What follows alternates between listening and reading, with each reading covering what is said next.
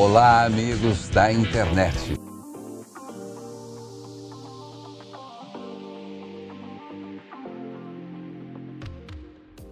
Boas-vindas ao UX Writing Cast, seu podcast sobre o Writing e outras cositas más. Mas antes de começar esse papo, deixa eu me apresentar. Aqui é a Le Periardi, sou Content Designer UX Writer, mentora, podcaster e produtora de conteúdo. Eu sou uma mulher branca, tenho cabelo castanho curto, que hoje está preso, uso óculos, estou usando uma blusa preta, como sempre, e ao meu fundo tem uma estante de livros. Lembrando também que eu estou com um fone de ouvido gigantesco que eu sempre esqueço de mencioná-lo. A solidão me fez emo, gótica, vampira e roqueira. Olá pessoal, aqui é Jailma Souza. Eu sou UX Writer na GetBots. Sou mentora, também podcaster. Sou uma mulher branca, cabelos pretos. Hoje eles estão presos num coque. Tenho olhos verdes, estou utilizando uma blusa laranja e meu fundo hoje está desfocado. Eu trabalho com lacre Oi, pessoal, aqui é Rebeca Romano, eu sou UX Writer, sou uma mulher parda, tenho cabelo castanho curto e cacheado, uso óculos e estou usando uma blusa amarela hoje. No meu fundo, uma parede metade verde, metade bege. Bem Pinterest. Tudo natural, você cuida pra caramba! Oi, gente, aqui é Tamis Freitas, eu sou UX Writer, podcaster e produtora de conteúdo. Sou uma mulher negra, meu cabelo é castanho escuro e cacheado, hoje ele tá solto e para equilibrar, Tô com a regata preta para vencer o calor recifense. Também tô usando óculos e o fone grandão de. Gente, tá muito calor, pelo amor de Deus! Hoje nós estamos aqui fingindo costume para entrevistar a maravilhosa Ludmila Rocha, bacharel em comunicação social e jornalismo na Universidade Católica de Brasília, pós-graduada em comunicação nas redes mídia online na UniCEUB Centro Universitário de Brasília. Possui especializações em marketing digital, produção de conteúdo para UX e UX Writing. Gente, tudo bom? Eu sou a Lud Rocha, sou uma mulher branca, de cabelos castanhos com algumas luzes loiras aí e cacheado. E tô com, usando uma jaqueta jeans hoje com uma blusinha branca embaixo. Meu fundo tá desfocado. Irresistível. Eu sou head de UX Writing lá no PicPay. Olá, pessoal. Aqui é a Alexandra do Futuro. Só para informar que esse episódio foi gravado no dia 31 de março de 2022 e na época a Lud trabalhava no PicPay, mas agora ela está no Nubank. Ó, oh, dando orgulho para o Nubank. Muito obrigada pela sua presença, Ludmila. Estamos muito felizes em te receber aqui. Vamos continuar te agradecendo durante o episódio. Então acostume-se com isso, tá bom? E para começar, a gente está bem ansiosa para saber sobre sua história, sobre a sua trajetória e principalmente o que o LinkedIn não conta sobre você. O que o LinkedIn não conta é ótimo. É, acho que o LinkedIn não conta que a minha meu encontro com o UX Writing ele foi acidental, né? Eu tava, mudei de cidade para acompanhar meu marido na época e ele é desenvolvedor e ele começou a trabalhar numa empresa lá de Santa Catarina e eu estava procurando emprego e estava procurando emprego na área de marketing de conteúdo na época. Inclusive, eu fiz uma pós pensando já em migrar de área, porque eu trabalhava em redação de impresso, né? E era uma área que estava em decadência, estava acabando e tal. E aí, estava pensando em fazer essa migração. E quando eu estava procurando emprego lá em Santa Catarina, surgiu essa oportunidade para ser UX Writer na Conta Azul. Na época, eu não sabia nem o que, que era, fazia ideia do que era UX Writing, fui pesquisar. Eu lembro que um dos primeiros conteúdos que eu esbarrei foi um vídeo da Cristina Luckner, que ela estava dando uma entrevista explicando o que ela fazia, como era a área, etc. E ela, aí a partir daí ela se tornou uma grande referência para mim também, ela, o Bruno Rodrigues, né? Que são aí as pessoas que atuam mais tempo nessa área. Amo muito! E estudei e fiz um case para Conta Azul e entrei. Entrei como UX Writer Júnior lá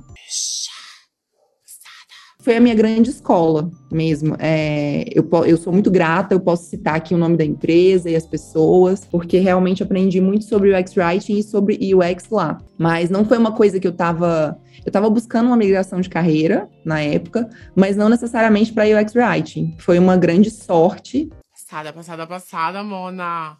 Ter aparecido, mas eu soube aproveitar essa sorte também, me capacitei, né, e tal, para aproveitar esse, essa oportunidade. você ajudou bastante a sorte. Você estava preparada quando a oportunidade apareceu, né? A gente sempre fala sobre isso também, a questão de manter o próprio LinkedIn atualizado. Fez um curso, bota lá. Aprendeu uma, uma skill nova, coloca lá também. Enfim. Isso é até engraçado, porque quem veio do, do, jornalismo, né, sabe que a gente não, não liga muito para LinkedIn, pelo menos naquela época não, né? É, era muita indicação. Você conhecia uma pessoa que trabalhava em redação, ela conhecia seu trabalho e te indicava. E eu nem tinha LinkedIn. quando eu entrei na Conta Azul. Só que eu vi que era estudando e tal, e vendo o perfil das pessoas da área, que era uma coisa legal de se ter, era importante, eles olhavam isso, né? E de fato, olharam meu LinkedIn. Então eu fui atrás de atualizar o LinkedIn, fui atrás de abrir um Medium, de ter um blog, porque eu vi também que era outra coisa importante. Então é, a gente precisa se adequar à área que a gente vai ingressar, né? E certas coisas não são necessárias em outras áreas, e é até importante falar isso para quem está migrando de carreira mas para tecnologia para design é muito visto, é muito acessado, então é importante ter um portfólio, ter um LinkedIn, ter um Medium.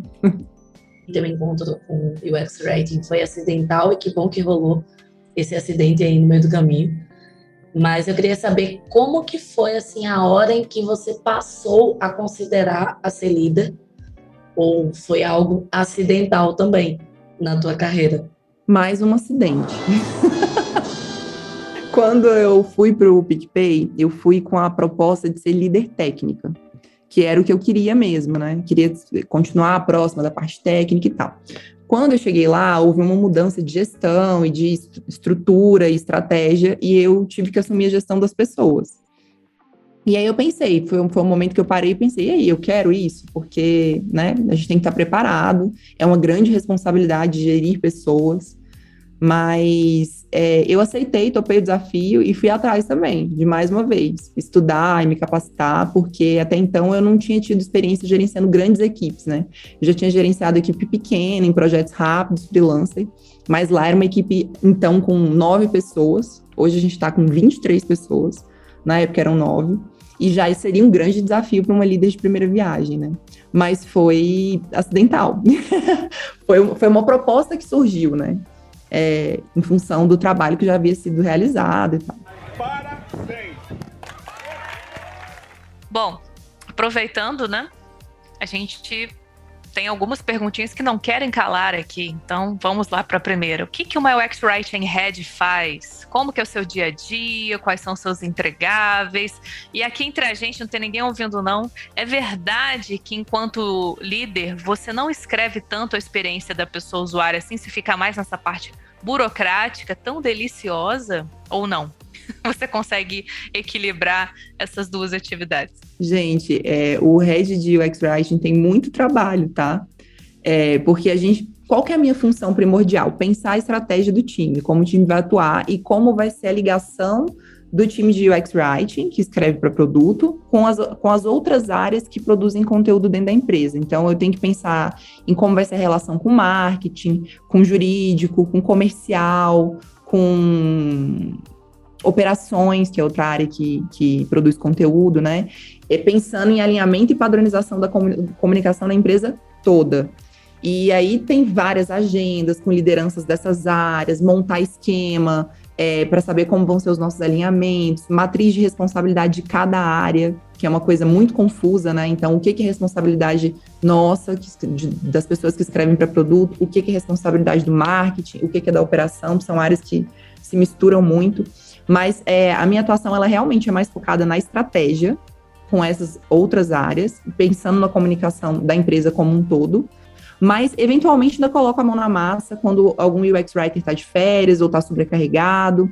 A gente tem canais de critique assíncrona lá, que é um canal de critique pelo Slack, que as pessoas mandam os fluxos e mandam as telas, então eu sempre olho também esse material que eles mandam lá e dou pitaco e dou sugestão.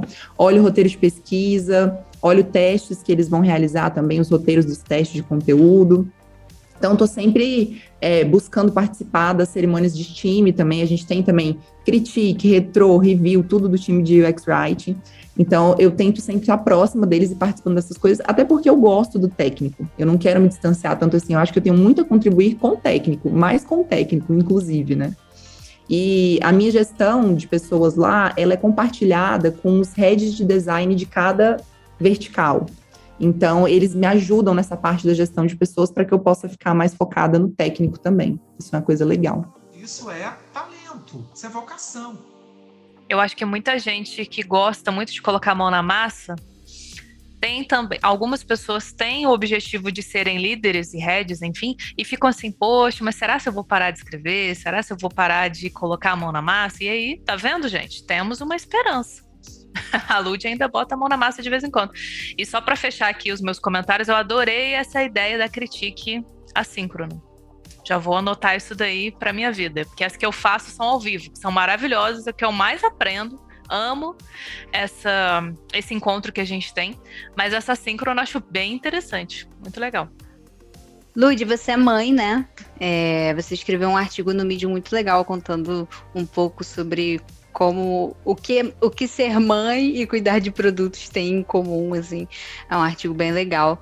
E a gente sabe que tem muitas mães aqui ouvindo a gente. E a gente queria pedir algumas dicas se você tem, de como conciliar a vida profissional e a maternidade, que a gente sabe que é um desafio tanto. Bota desafio nisso, né? Olha, eu não sei se foi mais uma benção que eu recebi, mas eu não tive dificuldade de voltar ao mercado de trabalho depois que eu tive filha. É, eu voltei quando ela estava com seis meses, eu saí da minha empresa anterior, fui mandada embora assim que eu retornei da minha licença maternidade, é importante comentar isso. Coincidiu ali com um período de que tá, em que estava iniciando a, a Covid, então também estava diminuindo os quadros e tal, então talvez por isso, né, fazendo aí um, um advogado do diabo, mas eu consegui me recolocar rapidamente.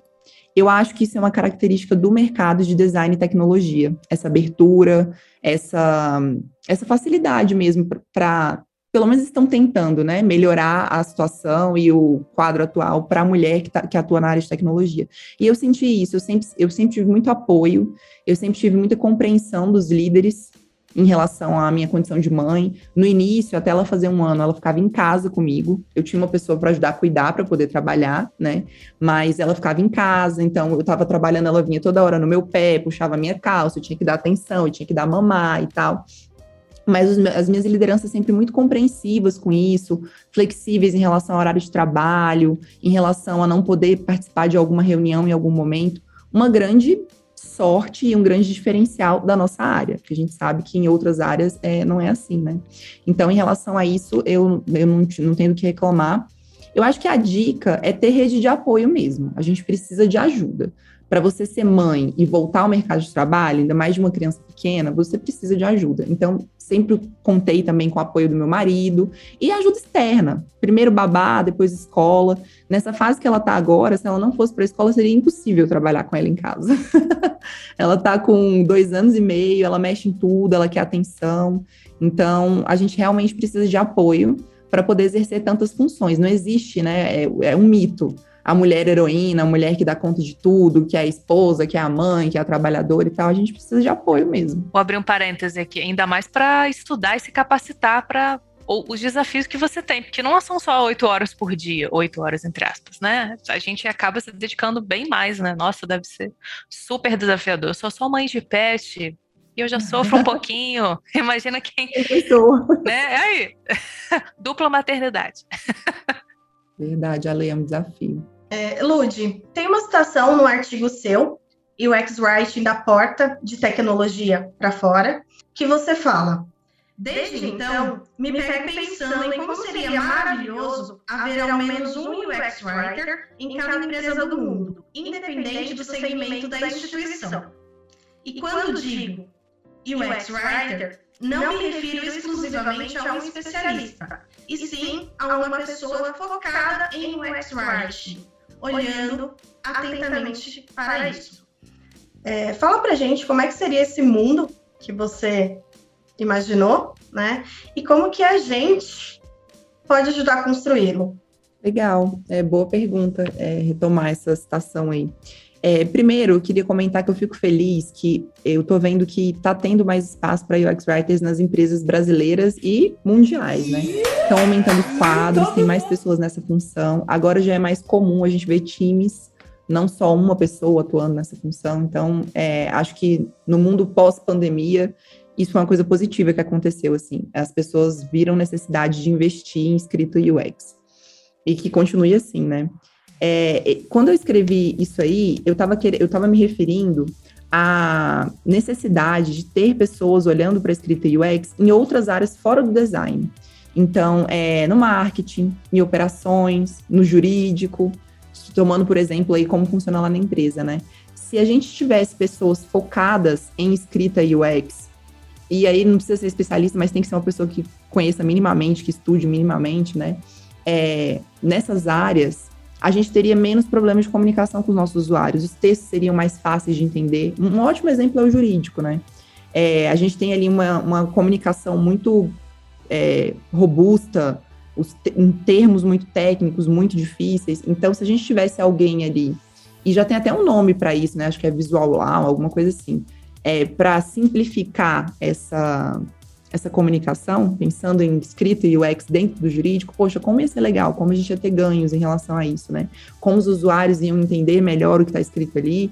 Eu sei que não tem como fugir de alguns termos, a gente precisa usar eles, que até para se respaldar juridicamente, mas a gente pode pensar numa tradução desses termos, é, num, num termo de uso simplificado, e cada área teria demandas, e essa pessoa de UX ajudaria a olhar para essas demandas de conteúdo em cada uma das suas áreas de atuação, né? Acho que seria bem bacana. E depois fazer uma ligação disso com a escrita do aplicativo mesmo, do produto digital, ou não, do produto físico, mas é, só de ter alguém olhando para esse ganho, eu acho do usuário em cada área em relação ao conteúdo já seria um. Eu trabalho né, no mercado financeiro também. E assim, a gente.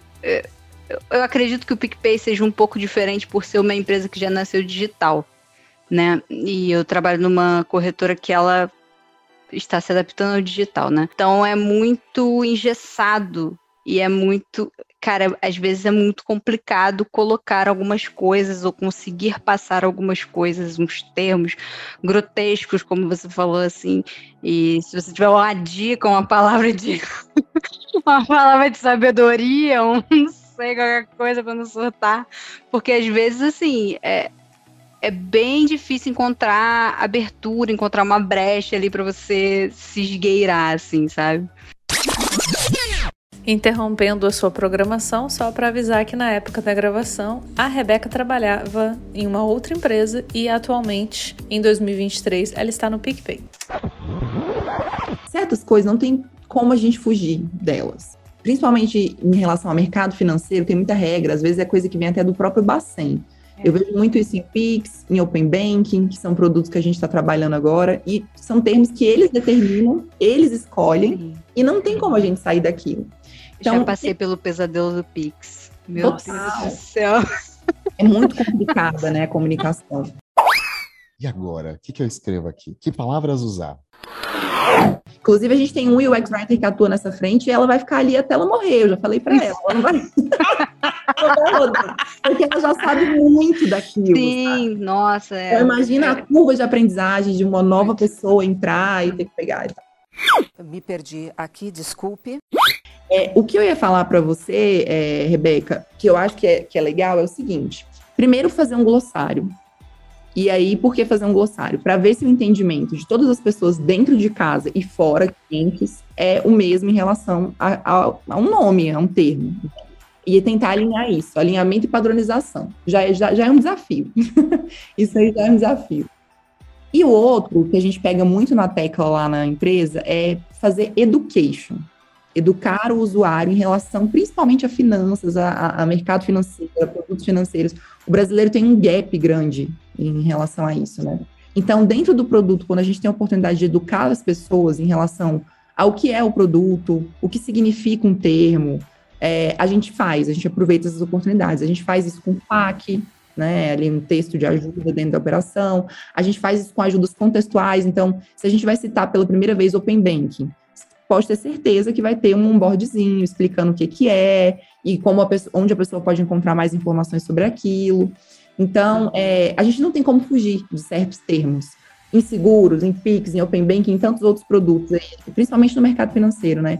Mas a gente pode explicar eles para as pessoas de uma maneira mais simples, pelo menos na primeira vez em que eles aparecem, para a pessoa ficar mais segura, mais confortável, e aí depois ela já, já aprendeu um pouquinho com a gente em relação àquilo e já fica mais fácil. É, eu adoraria que a gente tivesse, pudesse usar sinônimos, que a gente tivesse liberdade para escolher o termo, mas a gente sabe que na vida real não funciona assim. Não! Não! E ainda tem o usuário, que como o usuário entende, o que que o usuário entende. Isso que eu ia falar, porque às vezes dentro ali a gente tem muito essa, esses termos técnicos que pô, só quem tá ali que sabe. E, e a visão e a visão para fora é que eles acham que todo mundo entende aquele termo ali, pô, nasceu sabendo aquilo ali. Dinheiro! Bom, falando um pouquinho sobre mercado financeiro, né, que eu atuo hoje no mercado financeiro e você também somos irmãs de mercado financeiro. E a gente sabe do quanto que no Brasil a gente tem uma, um gap muito grande assim de conhecimento sobre mercado financeiro, sobre tudo, assim. As pessoas têm muita dificuldade sobre o tema, então Não entendi nada. a gente tem muito essa necessidade de, de ensinar ali, de ter uma linguagem bem simples. Então, conta pra gente como é que você, você encara esse desafio lá no PicPay. É, até por acessibilidade, né? A gente tem que tentar sempre falar de maneira simples com o usuário. Tem uma regrinha lá no WCAG, as pessoas que estão ouvindo aqui devem conhecer, que os conteúdos eles precisam estar compreensíveis para uma pessoa que tenha nona série completa, ou seja, que tem ensino fundamental completo. É, aí às vezes a gente pensa, ah, mas eu vou falar para público tech, que tem um conhecimentozinho técnico, né? Uma pessoa que já é investidora e tal. Mas ela é investidora, mas não necessariamente ela conhece as características de todos os produtos com os quais ela vai ter contato. Então, o que a gente prioriza sempre é linguagem simples, independente do público, seguindo essa premissa aí de acessibilidade até, né? E educar, tentar educar as pessoas nos nossos fluxos, quando a gente tem a oportunidade, é, levando elas para fax, que tem mais informações sobre o produto, sobre como ele funciona. Quando a gente vai citar algum, algum nome, falar algum termo novo, muito técnico pela primeira vez, a gente tenta explicar contextualmente dentro do produto ali. É, a gente chama de pílulas de education, né? Então a gente faz um onboardzinho explicando para a pessoa o que é aquele termo, é, como funciona um produto, uma funcionalidade. Sempre educar o usuário e tentar deixar a comunicação mais simples possível. É, alguns termos a gente não tem como fugir deles, né? É, no mercado financeiro isso é muito comum, no de seguros também, tem produtos que a gente precisa, por determinação legal até, usar determinados termos, mas a gente pode explicá-los. E aí acho que já facilita bastante a vida dos nossos usuários, né?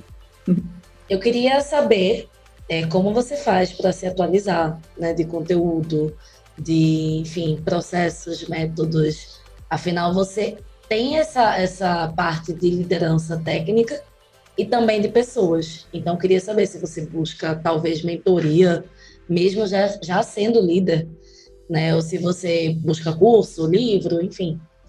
Só para antecipar aí nossos passos também.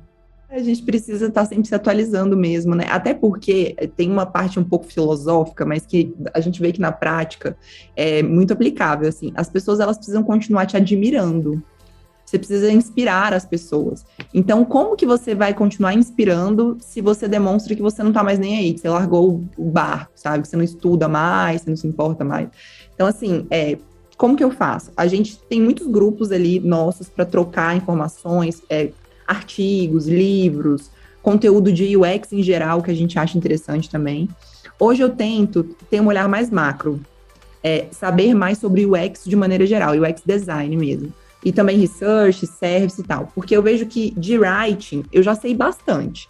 Então eu preciso amplificar o meu olhar para toda a área e ver como isso pode in- influenciar e ajudar no, no conteúdo. É, outra coisa que eu faço muito, mentoria eu já fiz muito mais no início da ali no inicinho da minha carreira, né? Hoje eu faço muito bench, faço muito bench, sempre fiz, mas faço mais bench ainda com outros líderes para ver as dores deles, como eles resolvem isso no dia a dia, é, boas práticas que a gente pode levar para os nossos times também para elevar a barra técnica aí, né? É, cerimônias, enfim, coisas para engajar a equipe, para explicar o que a gente faz dentro das empresas, que é um grande ponto também, né? A gente tem que estar sempre explicando para as pessoas o que a gente faz e por que o nosso trabalho é importante. Então, eu converso muito com outros líderes para ver isso. É, eu tenho acesso às mesmas informações, né, que todos vocês. A gente não tem tanto conteúdo assim sobre o X-Writing. Inclusive, parabéns pelo podcast. É super importante a gente ter cada vez mais conteúdos é, para falar sobre UX Writing mesmo, né, espaço para isso. É, mas a gente não tem muito, a gente não tem muito podcast. Acho que vocês atualmente são o único podcast nacional de UX Writing. A gente não tem tantos livros. Os livros que a gente tem, todo mundo já leu de trás para frente, frente para trás, já consumiu, já sabe. A gente não tem tantas pessoas que escrevem sobre o tema. Então, também, gente, vamos escrever porque escrevendo a gente vê como as pessoas resolvem os problemas no ambiente de trabalho delas, e aquilo pode ser útil para outras pessoas. Eu comecei a engajar mais na comunidade por isso, porque eu escrevia muito sobre os meus problemas do dia a dia e como eu resolvia eles. E isso me ajudava a conhecer pessoas e a trocar e aprender, e também ajudava outras pessoas que estavam precisando, né?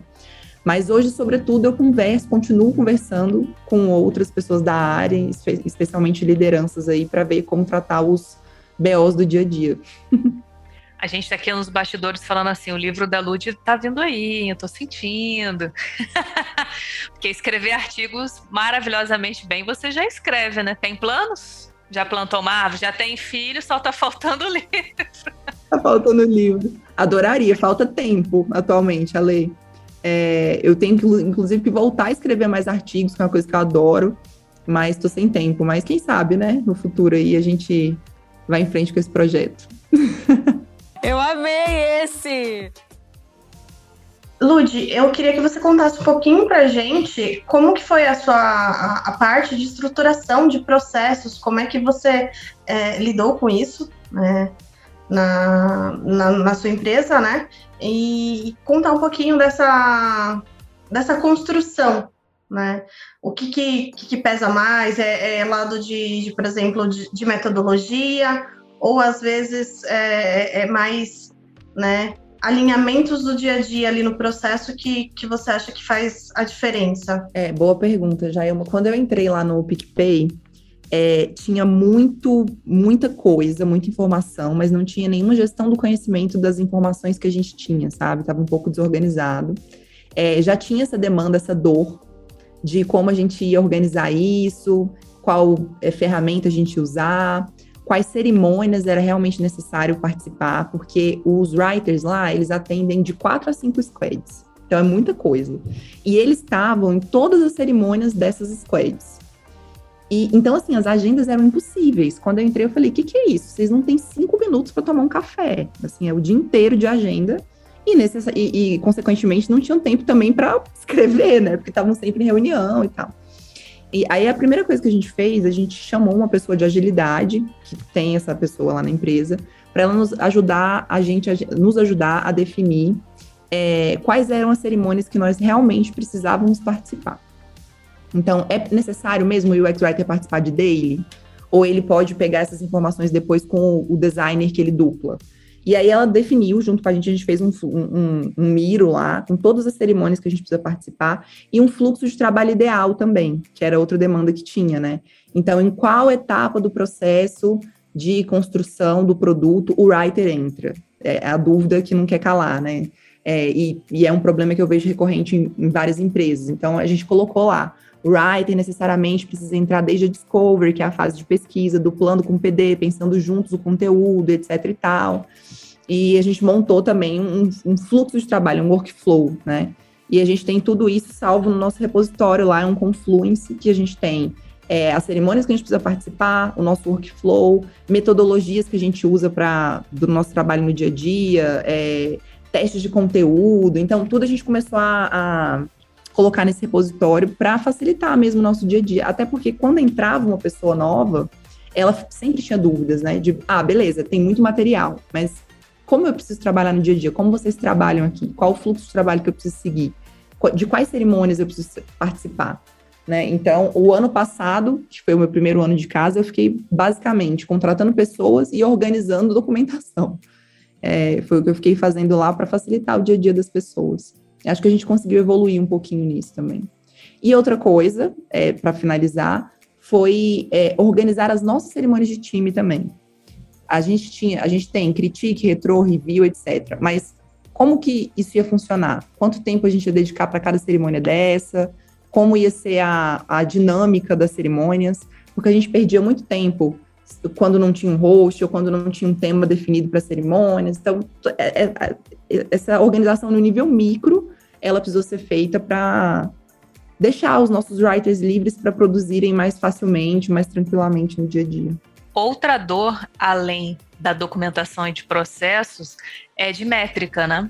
A famosa métrica para conteúdo, como vamos medir a felicidade, como vamos medir a satisfação, o entendimento, enfim. Alguma dica? É a dor de todos nós, a dor que une o proletariado, né? É a dúvida de como metrificar o nosso trabalho mesmo. É, como que a gente faz lá, no, lá na empresa? A gente tem os desenvolvedores e a gente tem acesso aos desenvolvedores dentro das squads, né? São figuras próximas nossas.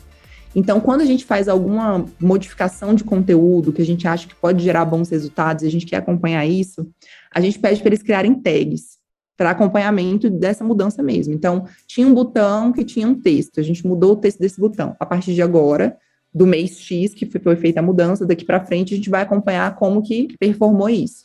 Se performar bem, é um indicador para a gente usar para mostrar para a empresa nosso valor, né? Então, olha aí, mudamos o, o, texto do botão e só com a mudança de texto a gente conseguiu um engajamento de X% a mais.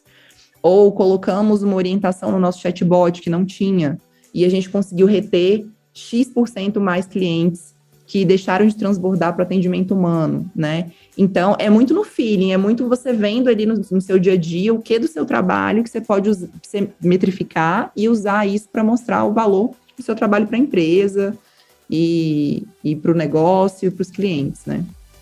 A gente conta, precisa contar muito com a ajuda do pessoal de dados nesse, nesse trabalho. Agora todas as peças se encaixaram. Bom, você já deu várias dicas aí no decorrer do nosso bate-papo, mas a gente sempre está aqui esperando mais uma. Então, para finalizar, se você pudesse falar para quem está iniciando ou migrando para UX Writing, é, a gente sempre faz esse tipo de pergunta, mas a gente também não pode perder a oportunidade de pedir algumas dicas para quem almeja chegar em cargos de liderança em UX, principalmente sendo mulher, que é um recorte bem importante para a gente fazer aqui, né? O que, que você indicaria para quem está dando os primeiros passos na área, mas também para quem um dia almeja em ser líder, como você, maravilhosa, super respeitada, admirada no mercado. Imagina. É, para quem está começando, siga pessoas referência na área, leia os conteúdos, mas converse com seus colegas. Acho que é o mais importante. Bench abre muito a nossa cabeça, fazer benchmark abre muito a nossa cabeça de soluções que você não tinha pensado e que outra pessoa está aplicando na empresa dela e podem ser úteis para você. Então, é, acho que converse com seus colegas é o principal. E para quem almeja uma, uma, atuar como liderança de UX Writing no futuro, né? Seja como lead, seja como manager, seja como head, tem vários nomes aí, mas no fim das contas a gente faz a mesma coisa, a gente pensa na, na estratégia. É... Se candidate às vagas, principalmente se você for mulher. As mulheres elas têm medo de não serem aceitas, de não estarem à altura, elas têm que preencher todos os requisitos para mandar os currículos delas. Síndrome da impostora. Os homens são muito mais carudos em relação a isso. Então, assim, se você já estuda, se você já atua na área, se você já, já se capacitou minimamente né, para uma função de liderança, e tem cursos, tem material para apoiar nisso, o próximo passo é aplicar. Mande seu currículo, que quem vai te dizer se você está capacitada naquele momento para assumir essa função ou não é a galera da empresa. E, e vou dizer para vocês, as empresas elas estão cada vez mais preocupadas e mais abertas em dar oportunidades para mulheres, para minorias. Então vamos aproveitar esse momento, apliquem e, e vão em frente que vai dar certo. Meninas, eu quero agradecer muito também. É, vocês são muito queridas, adorei o papo, fluiu porque foi um papo natural. A gente foi entrando em coisas do nosso dia a dia aqui, que são dores de todo mundo, né? Então, obrigada pelo espaço, muito sucesso, que vocês voem cada vez mais alto, que o podcast seja ouvido por muitas pessoas, porque está com uma proposta muito legal, vai ser muito útil para as pessoas da área. Obrigada pelo convite, tá? A gente que agradece e, claro, se você que está no planeta Terra não conhece a Lud ainda, por favor, Lud, se você puder falar aí as suas redes sociais, como é que as pessoas te encontram para ficar por dentro dos seus próximos artigos, do livro que a gente pode lançar essa campanha aqui nesse podcast, tá bom? Hashtag livro da Lud. Como é que a gente faz para te encontrar nas redes sociais? O meu LinkedIn, meninas, é Ludmila Rocha. É, tudo, tudo junto, né? Ludmilla com Demudo e um L só, Ludmilla Rocha. Então, é, colocando Ludmila Rocha lá, vocês me acham. Eu não tenho Instagram profissional, então é, é LinkedIn mesmo. E eu sou muito ativa lá, a gente vai se falando. Podem me procurar, que eu tenho o maior prazer de ajudar. Obrigado, Lud, pela sua disponibilidade.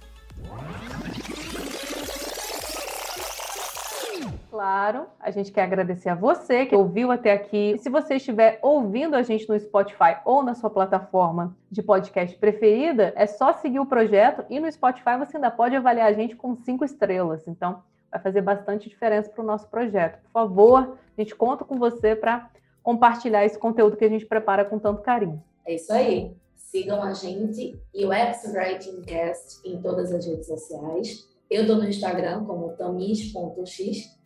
No LinkedIn, pode buscar por Tamis Freitas. Aliás, se quiser sugerir algum episódio, convidado, convidada, chega lá também nas redes sociais oficiais e a gente vai anotando tudo e procurando agenda com todo mundo. Bom, gente, nas redes sociais eu sou Rebeca Romano, lá no LinkedIn, no Instagram, para quem quiser me seguir, bater um papo, trocar uma ideia, só me procurar por lá. Para me achar nas redes sociais, pode me procurar como Jailma Souza ou Jailma SZ, no, tanto no LinkedIn quanto no Instagram. E se você quiser patrocinar algum episódio nosso, manda um e-mail para uxwritingcast.gmail.com ou manda um direct lá no Instagram.